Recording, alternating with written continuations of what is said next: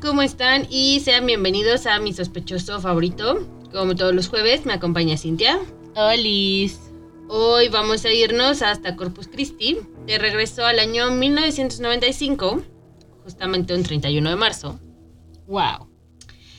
Una mujer tomó la vida de la reina del Tex-Mex en el cuarto de hotel El Daisy. Es un motel allá en Texas. Esta es la historia de Yolanda Saldívar.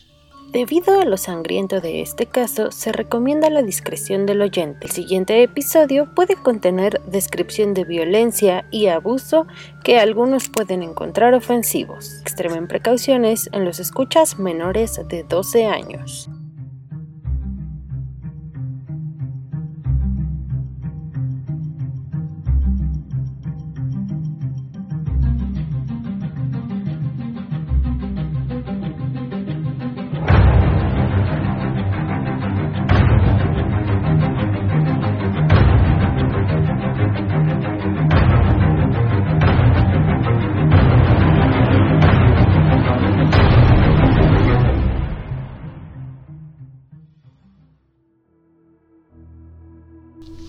Yolanda Saldívar nació el 19 de septiembre de 1960, 25 años antes del terremoto del 19 de septiembre. Wow. Hija de Frank y Juanita Saldívar, nació y se crió en San Antonio, Texas, junto con sus dos hermanos mayores. Tuvo una infancia difícil y solitaria, pues sus compañeros se burlaban de ella por su aspecto físico pues era como chaparrita, gordita, entonces pues niños target. crueles, pues le hacían bullying. Bueno, los niños hacen bullying por todo. Exacto. Entonces, bueno, Eres flaco, bullying. Eres gordo, bullying. Eres lentes, alto. bullying. Eres alto, bullying. chaparro, Bullying. ujú. Eres zurdo, bullying. tienes chinos, eres lacio, tienes pecas.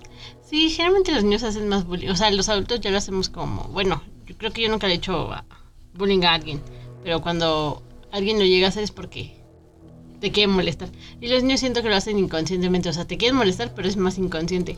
Y ya tú, cuando, como adulto, ya lo haces Consciente. consciente. Pero yo creo que depende, porque el bullying es como una forma de comunicación entre mis amigos y yo, es recíproco.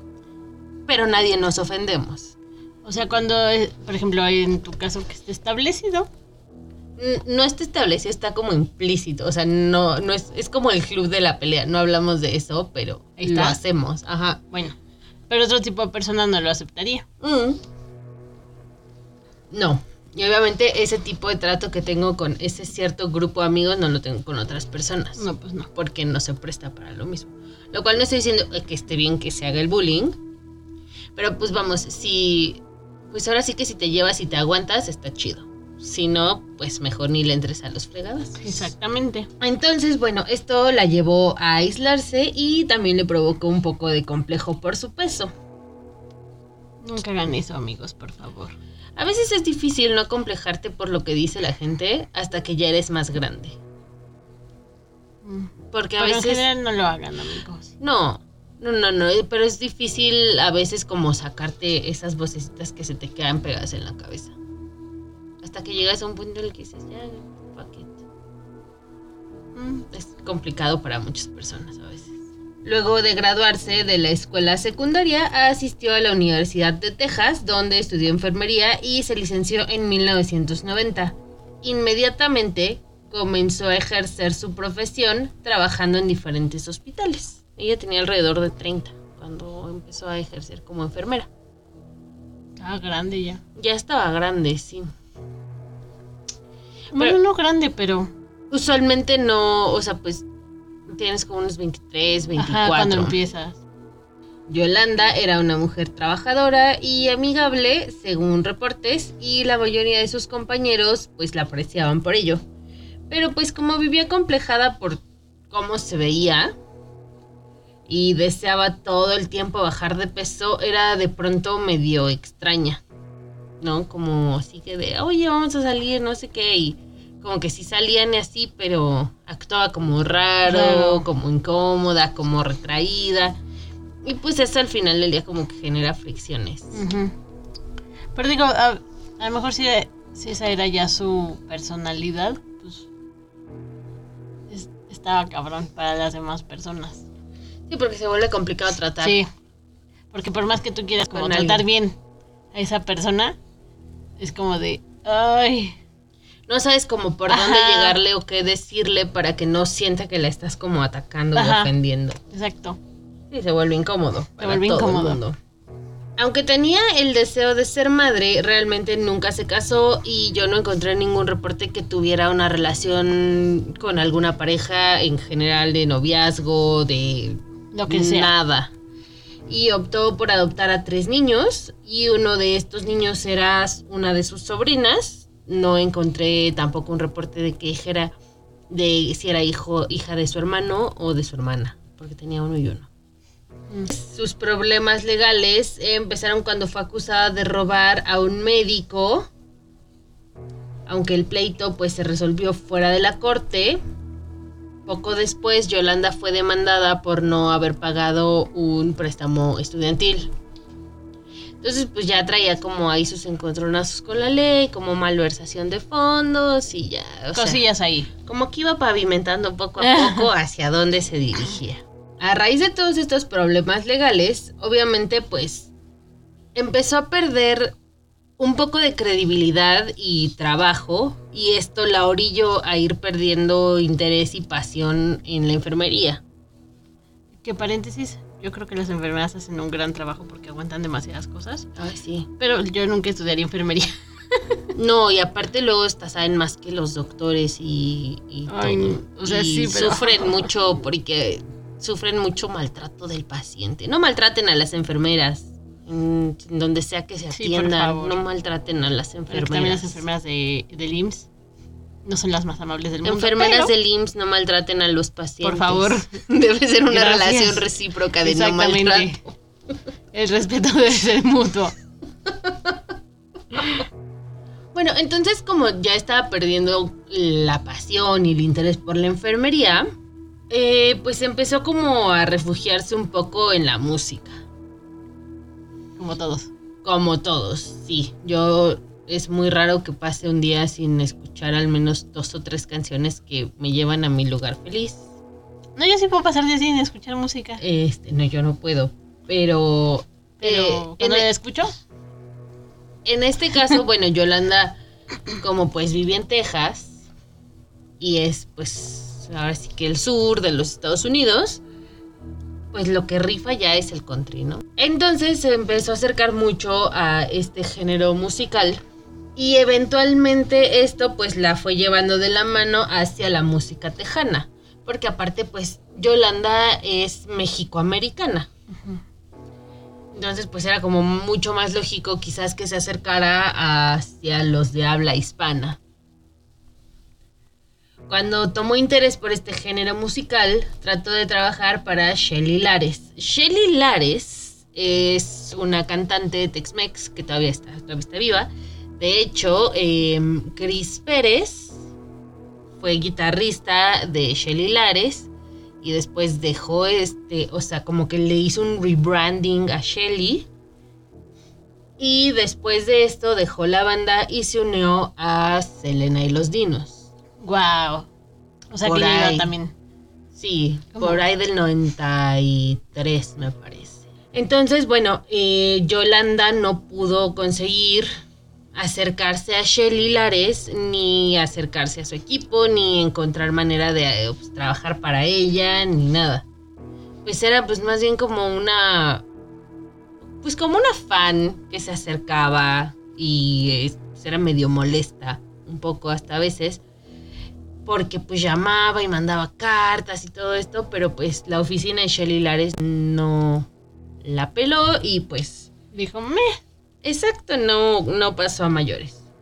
Estando ya en este ámbito de la música tejana, pues obviamente iba a conciertos, presentaciones y todo esto. Y usualmente en esa época, no sé si siga siendo así eh, ahora, pero en esa época pues era así como mini festivalitos, ¿no? O sea, iba como pues actos pequeñitos. Esas ferias de pueblo que se hacen allá. Ándale, sí, o sea, como actos pequeñitos y luego ya iba subiendo y pues Shelly Lares era como lo más grande que había en ese entonces. Y en una de estas presentaciones, Yolanda se topó con una presentación de Selena Quintanilla.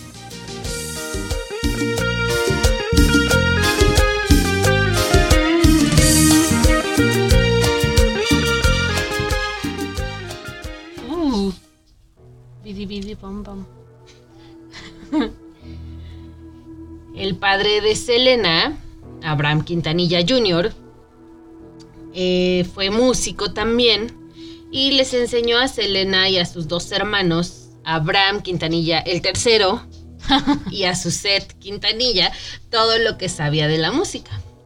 Ellos pues empezaron a tocar en su garage. Suset realmente no tocaba ningún instrumento. Suset no quería estar en la banda. Ok. Ella quería hacer otra cosa, pero pues su papá lo obligó. Formaron la banda Selena y los Dinos y pues la música pues pronto se convirtió en el negocio familiar. Abraham tenía un restaurante de comida mexicana junto con su esposa y pues ya hacían como... Más bien de comida Tex-Mex. Pues sí, ya era comida Tex-Mex, no tal cual mexicana. Y pues ya estaban como yéndose a la quiebra, no había muchas ventas, él quería mudar a su familia a un mejor vecindario, pues ya sabes, el sueño americano. Sí, sí, sí.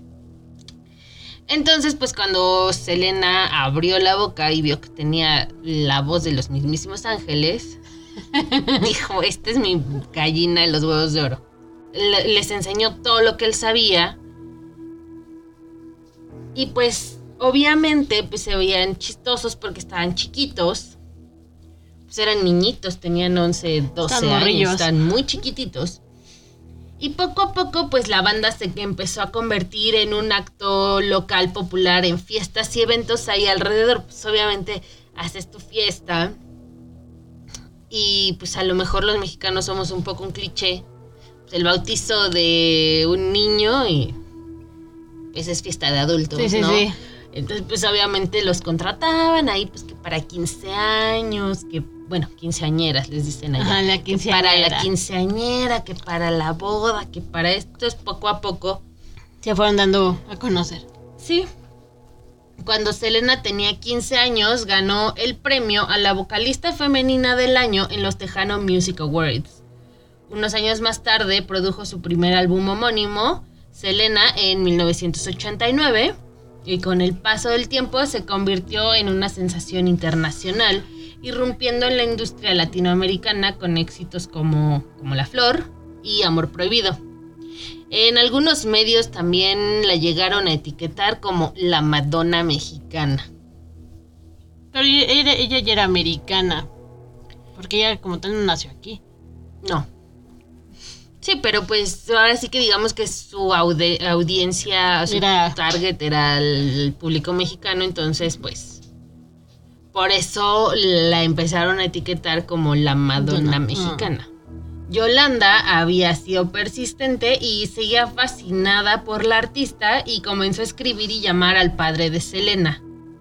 Él pues era el manager y entonces, pues esta señora era muy, muy insistente, le decía como, oye Abraham, es que fíjate que pues, estaría padrísimo que hiciéramos un club de fans y que pues mandara, o sea, se inscribieran, que les costara tus 5 dólares la inscripción. Y entonces, pues nosotros les mandamos mes con mes o cada seis meses o lo que sea, pues, artículos firmados por Selena o los discos antes y entonces pues como... Ajá, como que le endulzó el oído y dijo, bueno. Así como cuando el niño está haciendo berrinche, ya niño, ten chingadera, estar dando lata. Ajá. Así. Entonces Yolanda se convirtió en la presidenta del club de fans de Selena en 1991. Vaya, vaya. Eh, pues entonces así como entró y, y tenía una relación bastante cercana a Selena, pero también era súper tóxica. Creo que es una de las relaciones más tóxicas que ha existido en la historia. Cañón, cañón. En 1994, Selena logró algo que hasta ese momento pues prácticamente era impensable. Su álbum Selena Live ganó un Grammy al mejor álbum mexicano estadounidense en la entrega 36 de los premios Grammy. Selena tenía 23 años. La morrilla. Sí, estaba pues viviendo su sueño. Sueño. Porque de hecho cuando fue a los Grammys, pues se llevó una cámara y se quería tomar fotos con, Con todos, todos. pero no le dejaron pasar su cámara. Ah, qué triste. Lastimosamente, la pobre Selena se quedó sin tomar fotos de todo. Y pues no se la creía, ¿no? De hecho, este dicen que Selena de verdad era genuinamente una Buena muy buena persona, o sea que de verdad le, le gustaba lo que hacía y, y se, se involucraba pues también bastante con sus fans. De hecho, cuando ella estaba como en la escuela, pues terminó haciendo pues ahora sí que homeschool, ya sabes que pues allá ya pues les mandan como los formularios y el temario y tal, y ellos mandan como por correo las cosas y por correo les mandan su diploma. En la escuela en la que hizo como el primer año de prepa, fue y dio una plática como de pues quédense en la escuela, sigan estudiando, o sea, está padre la fama y todo, pero pues primero está la escuela y todo eso. Ella siempre quiso seguir estudiando, pero pues ahora sí que la vida la llevó por, Por otro, otro lado. lado. Además de la música, Selena también era muy apasionada de la moda. Hacía todos, prácticamente todos los outfits de, la banda cuando se presentaban. Les hacía unos de vaca. Estaban muy chidos. De hecho, cuando vinieron a- aquí a, a Monterrey, estuvieron creo en el programa de Verónica Castro, traían sus chaparreras de De vaca. vaca. Está, este está muy padre. La serie de Netflix, o sea, crean muy bien. No le he visto, no se me antoja. Tiene mi sello de aprobación de fan de Selena. No sé, luego las cosas que apruebas no sé qué. no sé qué tanto verlas o no. Y no porque no sean buenas, pero no sé. Mm. Pero verdad, o sea, la serie en general está buena. ¿Sabes qué? Lo que pasa que siento que la gente como que no creía como que Susie Crabgrass fuera a hacerlo, esta niña Cristian Cerratos, porque es muy flaquita. Muy, muy, muy flaquita. Y pues como que sí se le ve un poco raro la botarguita de las piernas. Pero... Pues yo no por eso, pero está como rara, está como extraña hecha esa, esa serie. No, está chida. Pues de hecho su set fue productora. Cuando la vi se vi dos, tres como cachos, del- pero siento que estaba como muy extraña, estaba como muy... No sé, rara. A mí me gustó. No sé, como muy... Me gustó más esta No que... sé, rara, está rara. Me gustó más esta serie de Selena Ajá. de Netflix que la que hicieron basada en el libro de María Celeste Raraz que se llama um, Secreto El de secreto de Selena que Maya Zapata hizo a Selena. Me gustó más la de Netflix. De la otra sí no la vi. Yo sí la vi. Te digo, esa sí tiene mi sello de aprobación de fan de Selena. La otra, pues no la recomiendo, pero si la quieres ver, pues vela.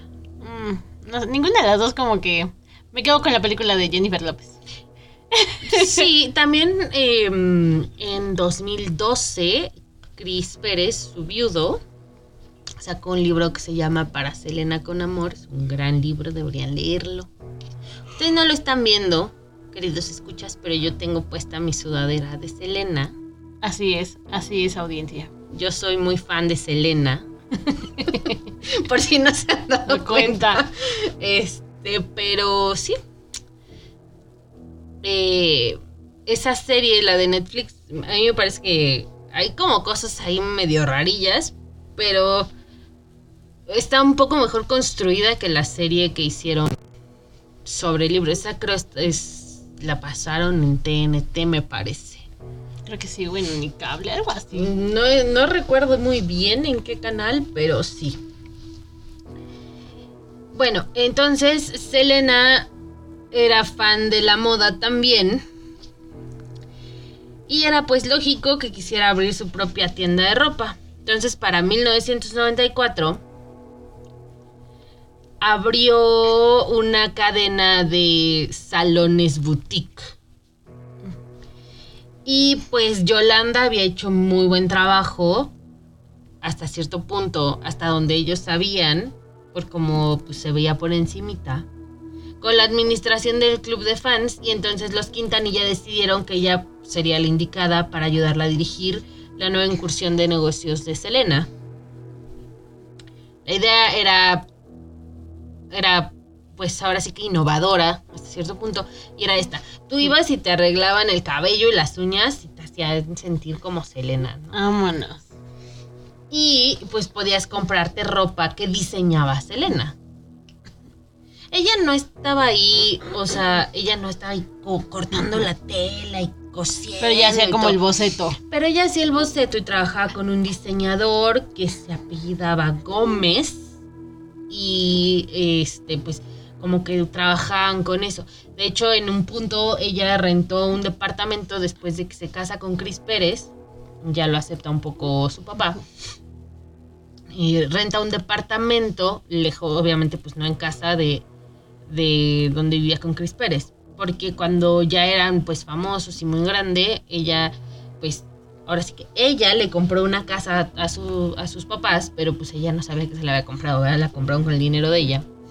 Y compraron pues ahora sí que casi toda la manzana e hicieron casas y le dieron una casa A cada quien. a Ivy, le dieron su casa a Selena y como Suset se casó con otro señor, Suset se fue a vivir con el otro señor. Este, yo y mi conocimiento. Sí, me sorprendes. es como de, oh, Tengo demasiados este, archivos de Selena en mi solo espero que no. Que, pues sí, que esto. No, olvídelo. ¿Qué tal y nos demanda este Abraham Quintanilla? No, Esperemos que no.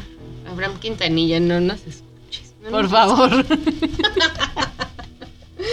Bueno, este, además todo es de dominio público, anyways. ok. Ahí está, puesto al mundo. Yo solamente estoy contando lo que yo sé. Había como una especie de, de sombra rara entre la relación de Yolanda y Selena. Pues, o sea, porque parecían como muy amigas, ¿no? E incluso en, en la serie, en esta serie de Netflix que te digo, es realmente la única instancia en la que como que sí te dan como, como un insight de cómo era la relación. Porque pues realmente en, en la película con Jennifer López lo tocan muy por encimita. Y en la otra serie, la de basada en el libro, te que la verdad como que la bloqueé en mi mente porque no me gustó. Y no estoy muy segura cómo abordan el tema de Yolanda. Pero en esta como que sí, así de, ay, como que le ayudaba y como que sí eran amigas y tal. Pero obviamente Selena tenía un montón de cosas que hacer porque pues era súper famosa y, el, y pues que se acababa de casar y entonces que la música, pero que la boutique, pero que mi esposo, pero que mi familia. Pero que todo. Ajá, entonces Yolanda era como súper posesiva con Selena, era como de, es que es mi amiga. O sea, tú no puedes ser su amiga porque Es mi amiga. es mi amiga. O sea, tú no puedes ser su amiga porque es mi amiga. Exacto. Porque no te, te puede tener más no amigas. puede tener más amigas más que yo. Y entonces quienes conocían a Yolanda decía que su interés por Selena rozaba la obsesión. De esto sí no estoy 100% segura que haya sido así 100% como lo retrataron en la serie, pero pues igual así como si estaba obsesionada con Selena puede ser. Em, en la serie retratan que pues Yolanda vive en un departamentito y tiene así como un chorro de fotos de Selena y así, pero solo de Selena. Y como recortada Selena de pósters donde estaban con todos y cabecitas de Selena de las fotos, o sea, bien raro. ¿Quién sabe qué tal y sí? Pues igual está obsesionada, o sea, De que está obsesionada con está sí, sí obsesionada. obsesionada. Y también te digo que otra, otro de los testimonios que hay, eh, una mujer que, que vivía con ella afirma que pues sí tenía como una especie de san- santuario dedicado a ella. A lo mejor era como Helga Pataki. Helga Pataki con Arnold así se encerraba en su closet. Sí, sí. Puede ser. Puede ser. También los compañeros de trabajo de Yolanda alegaban que la fan número uno, como se hacía llamar ella, de Selena, mostraba signos de comportamiento perturbador en el transcurso de su relación. Te digo que era como posesiva y trataba como de alienarla y como que, ya sabes, como... Que solo hiciera caso a ella. Ajá, como de- Katy Bates en Misery, Ok. así. Pero pues realmente Selena nunca como que terminó de caer en su red. No, o sea, como que sí notaba ciertas cosillas raras.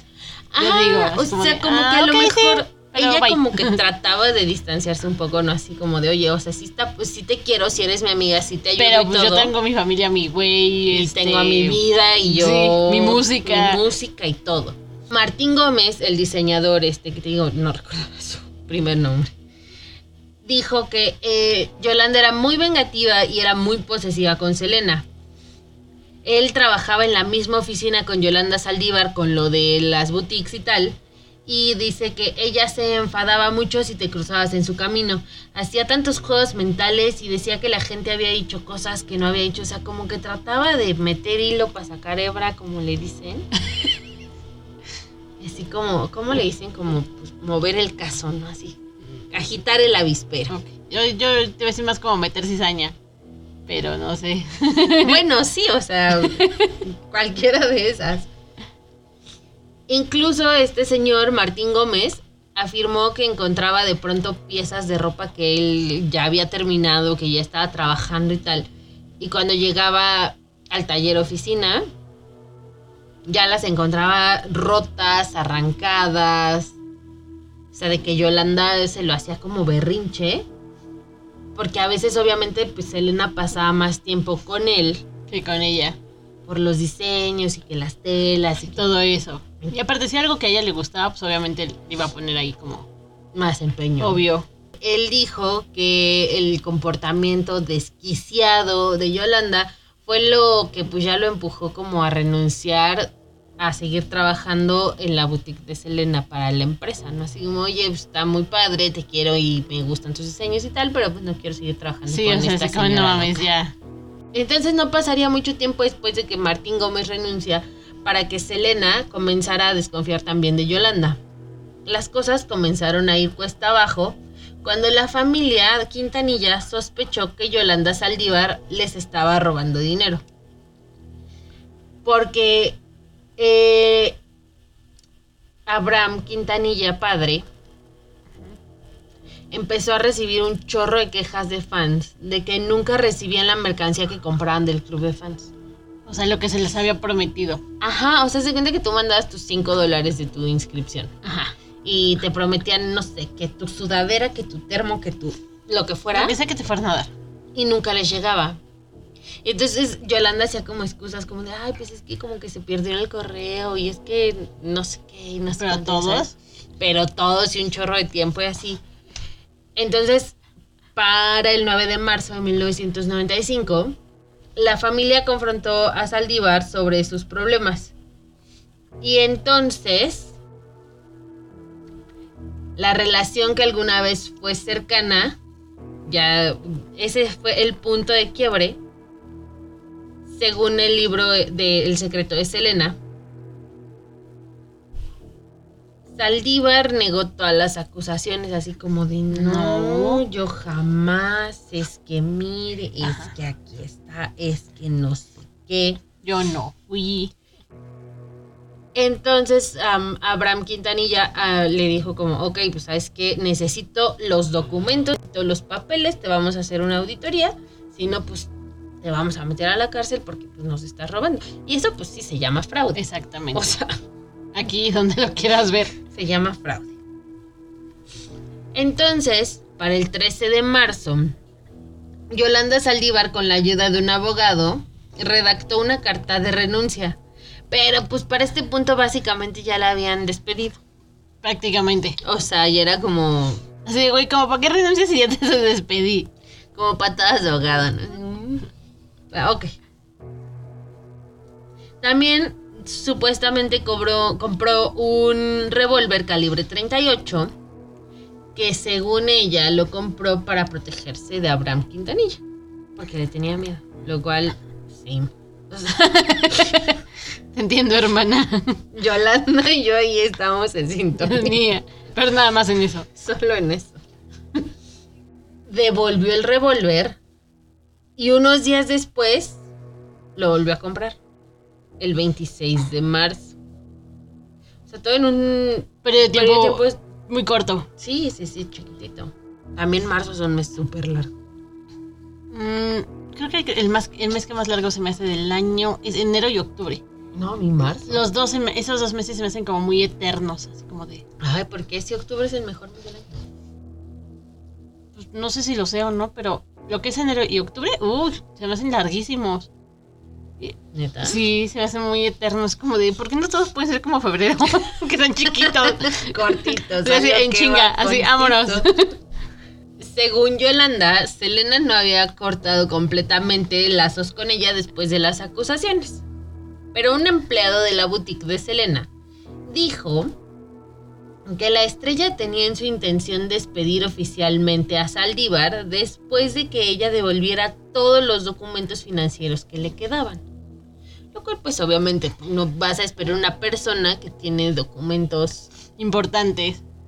Sí, o sea, pues oye, regrésamelo, la despides y ya después ves qué onda. Ajá, pero primero te hace de mis Y documentos. mis documentos y te me vas. Gracias.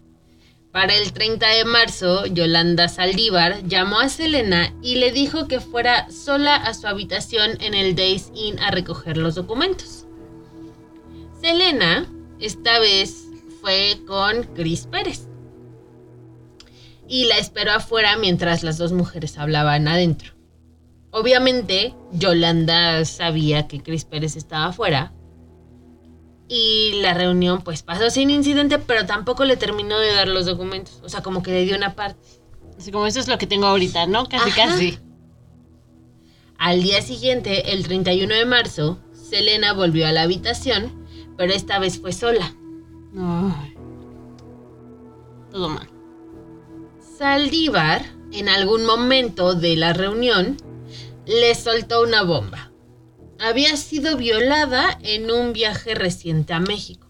Supuestamente ella vino, y por vino me refiero probablemente fue a Tijuana, Ajá. y según ella le habían atacado unos hombres y la asaltaron y la violaron. Selena fue así como, ok, vamos a que te revisen.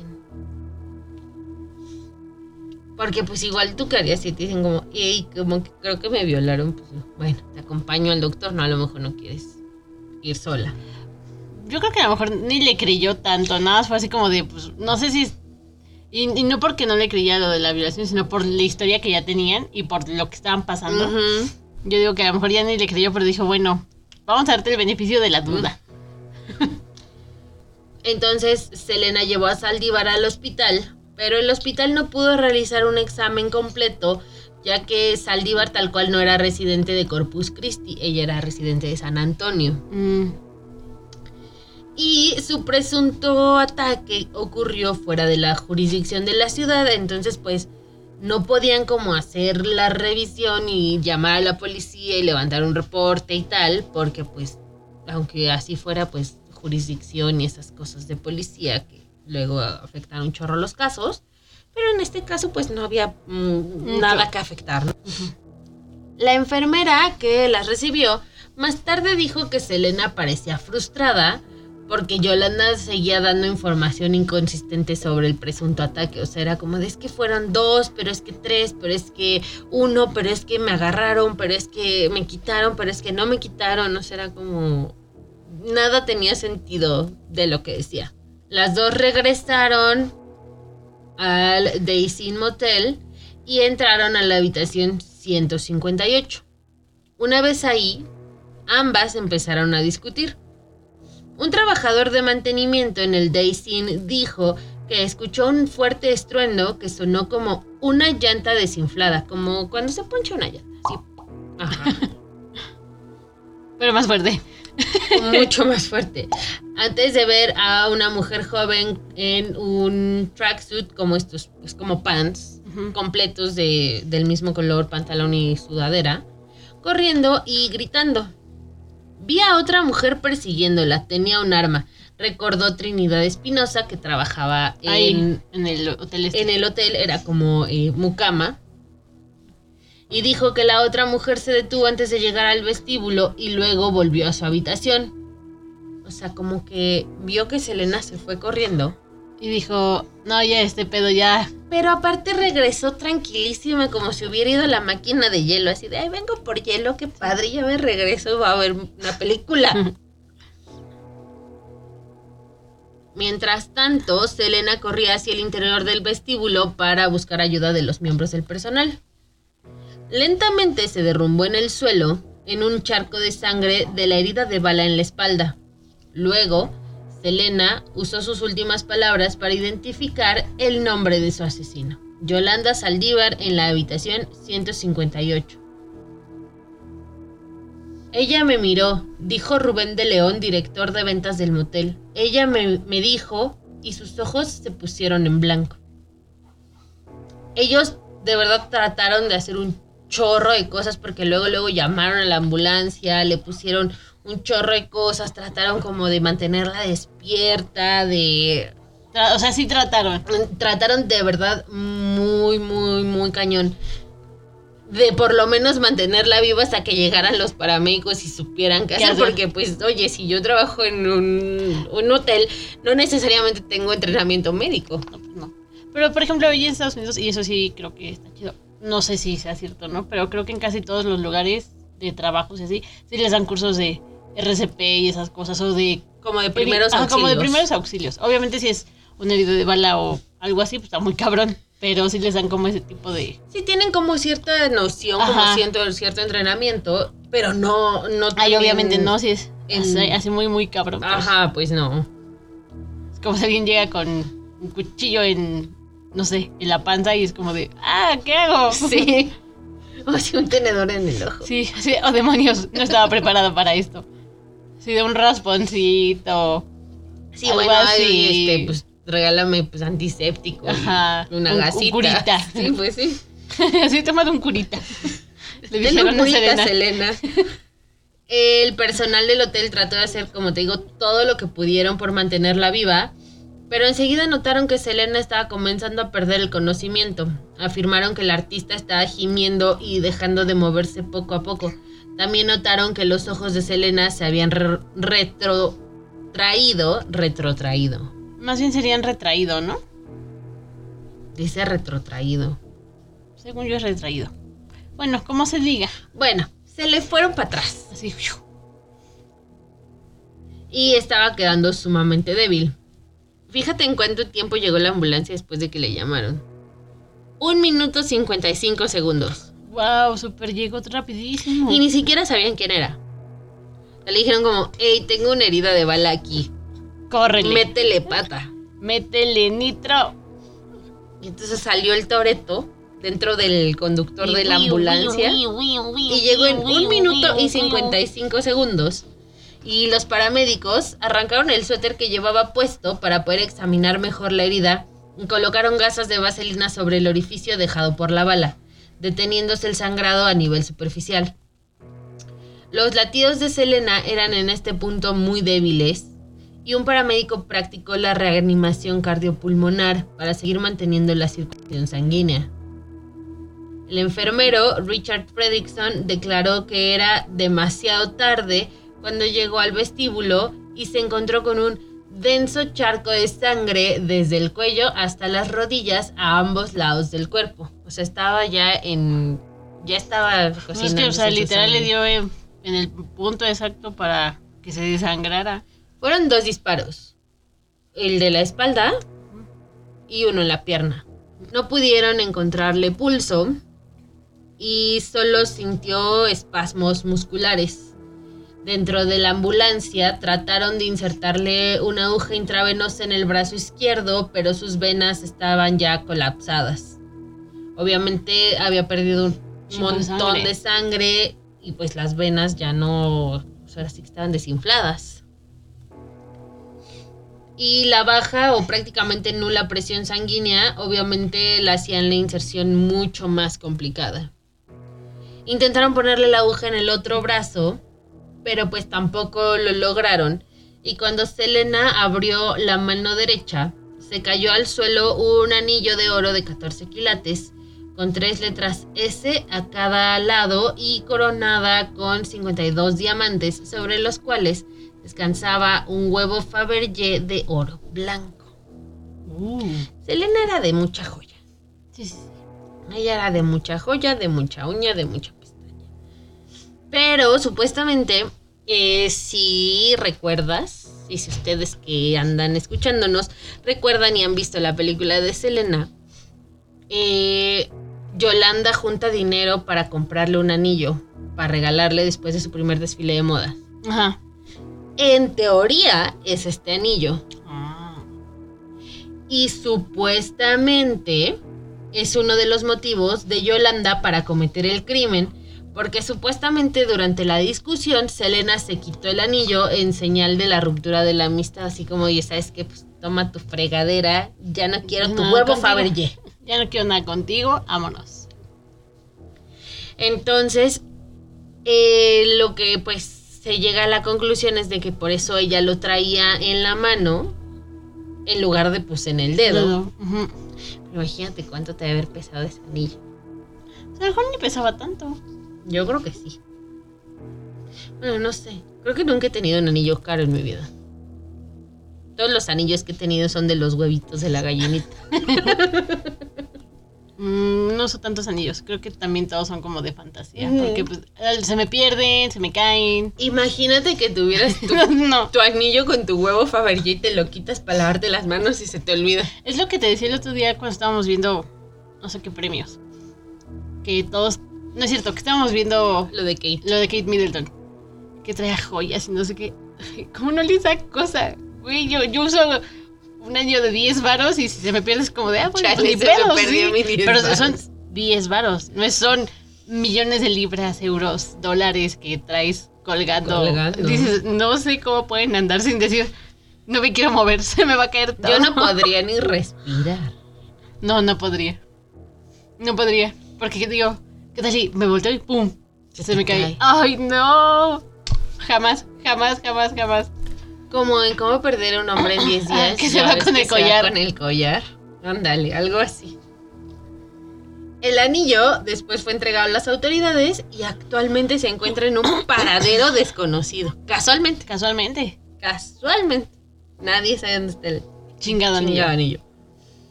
Después del asesinato de Selena, Yolanda Saldívar amenazaba con suicidarse, lo que provocó un enfrentamiento de nueve horas con la policía. Se encerró en la camioneta, llamó a su familia. Hace cuenta que estaba haciendo el berrinchazo de la vida. ¿Qué es lo que estaba haciendo? Por un berrinche pasó esto. Exactamente. Ah, qué feo. Entonces, nueve horas de negociación con la policía, como de. Ven, no hay pedo, no te-". Como cuando tu mamá te dice, ven, no te voy a pegar. Y Sí. sales de tu cuarto como de, y, "Mm, te no lo sé, avienta, Rick. y te avienta la chancla. De, hmm, sospechoso. Entonces, después de estas nueve horas, el subjefe de policía, Ken A. Bang, dijo que Saldívar estaba expresando remordimiento por sus acciones y llamó a su familia varias veces. Como para decirles como de, ay, lo siento, yo no fui. Sí, la cagué, perdónenme. Supuestamente, eh, era como una relación rara de amor-odio. Y lo que, pues, supuestamente detonó a Yolanda fue que, pues, Selena ya no le creía, ¿no? O sea, como que Selena terminó, pues, tomando el lado de su familia, si lo quieres ver de, este- de esa manera. Pero, pues, ella era como de, o sea, sus papás le decían como, y sobre todo Abraham, decía como, oye, esto está pasando con Yolanda y tal, y Selena, no, es que es imposible, porque Yolanda, porque es mi amiga, porque yo la conozco y tal. Y luego cuando ya le empezaron a mostrar las pruebas, fue como, "Mm". Bueno, y ella fue como, ok, pues déjenme hablar con Yolanda, yo voy a conseguir los documentos, ya que lo tengamos todo, pues ya.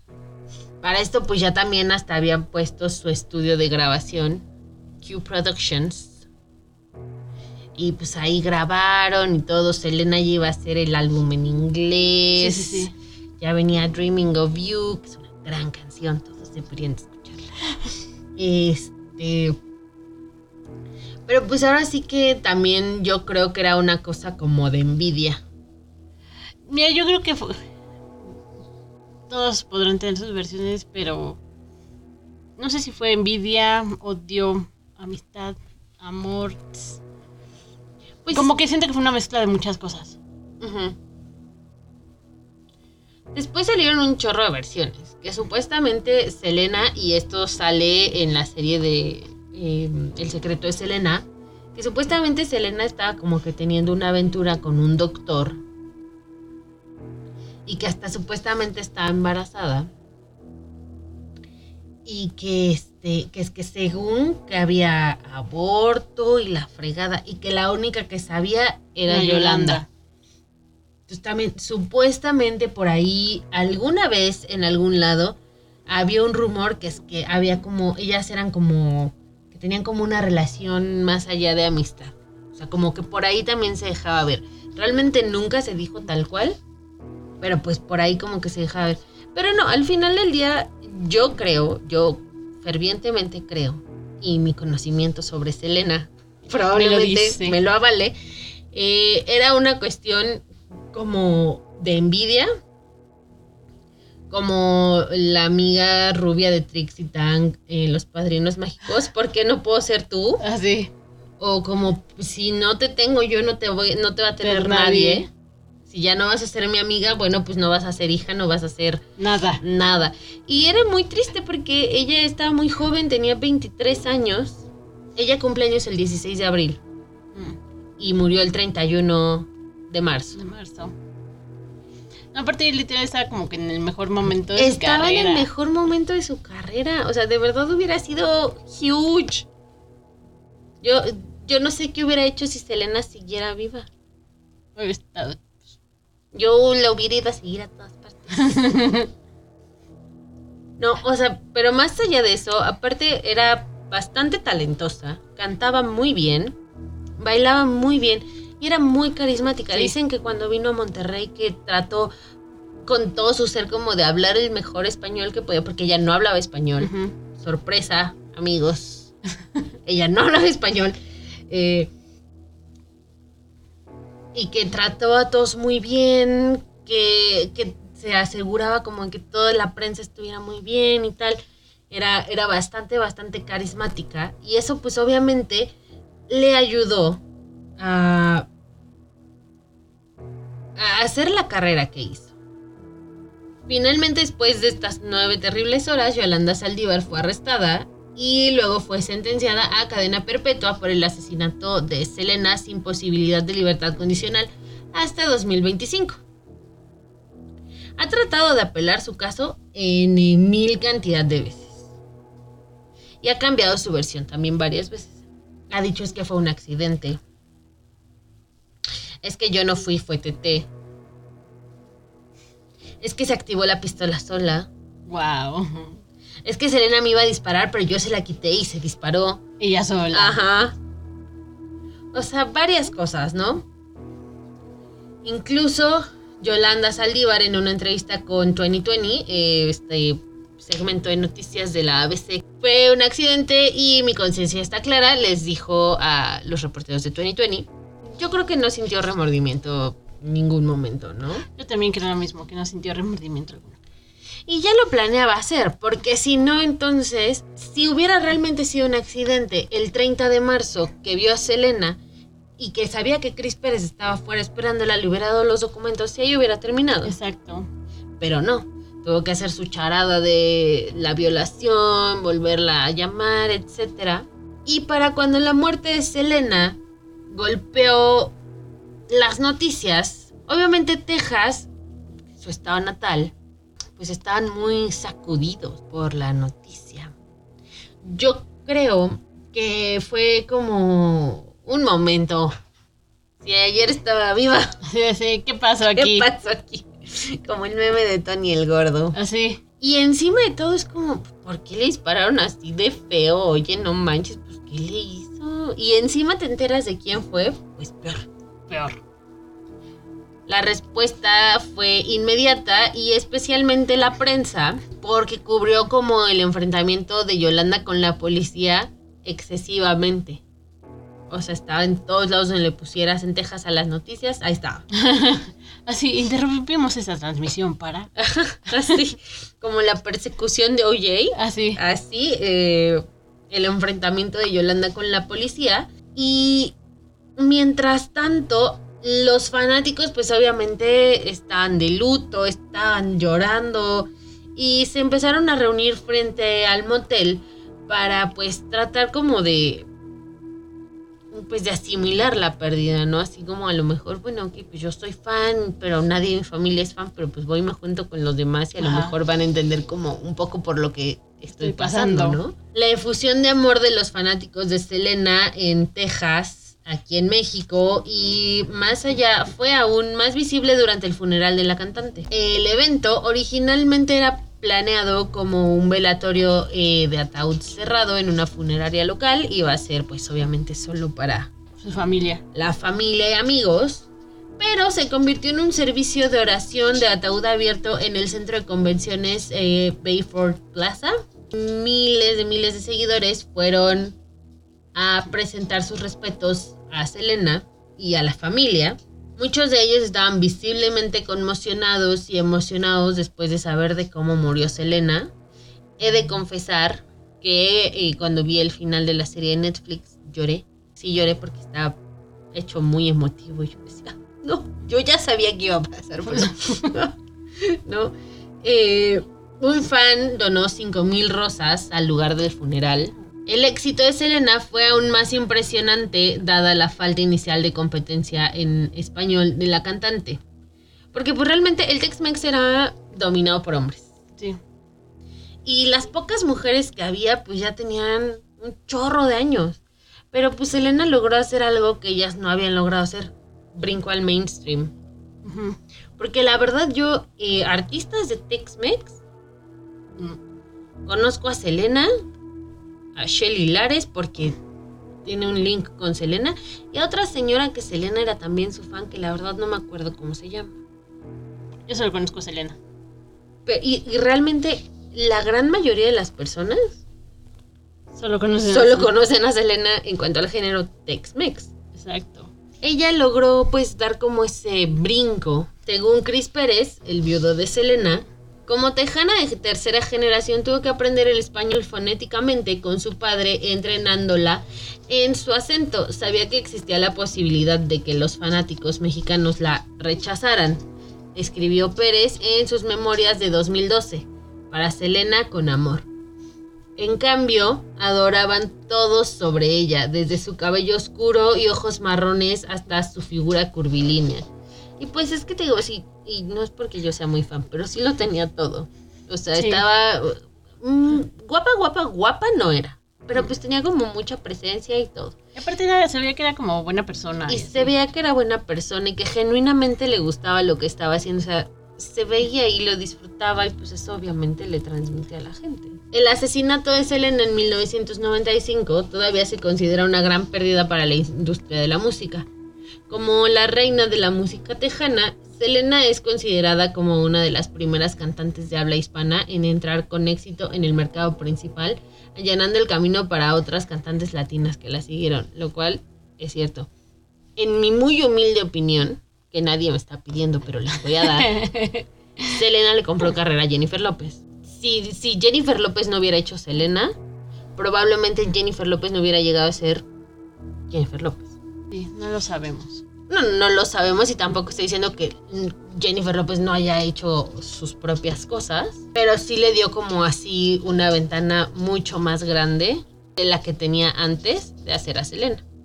Aunque la historia de cómo murió Selena es terrible, su legado sigue vivo.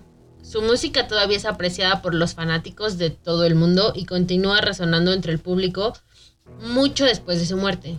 Su último álbum, Dreaming of You, fue lanzado póstumamente solo unos meses después de su asesinato y debutó en la cima del Billboard 200. La difícil relación de Selena Quintanilla y Yolanda Saldívar terminó en la pérdida de la vida de una de las cantantes más importantes de habla hispana, aunque muchas personas se sorprendieron por cómo murió Selena, quienes conocían a Saldívar siempre tuvieron un mal presentimiento sobre ella. Y pues como que a lo mejor sí, ¿no? Ya sabes que la gente te vibra. Como que hay gente que dices, "Mm, no, me encanta cómo me siento con- contigo. Y no de, así- y no de que me gustes, me, eh, me atraigas. No, es como de, me siento incómoda. no, gracias. O como que, o sea, en general, como el, que lo que proyectas Ajá, y como, como que de, tu vibra está rara. Ah, así de, "Mm", así, no, gracias. Yolanda Saldívar cumple cadena perpetua en una prisión de máxima seguridad para mujeres en Gatesville, Texas. Y será elegible para libertad condicional en 2025. Yo realmente espero que no la dejen salir. Pues ojalá que no.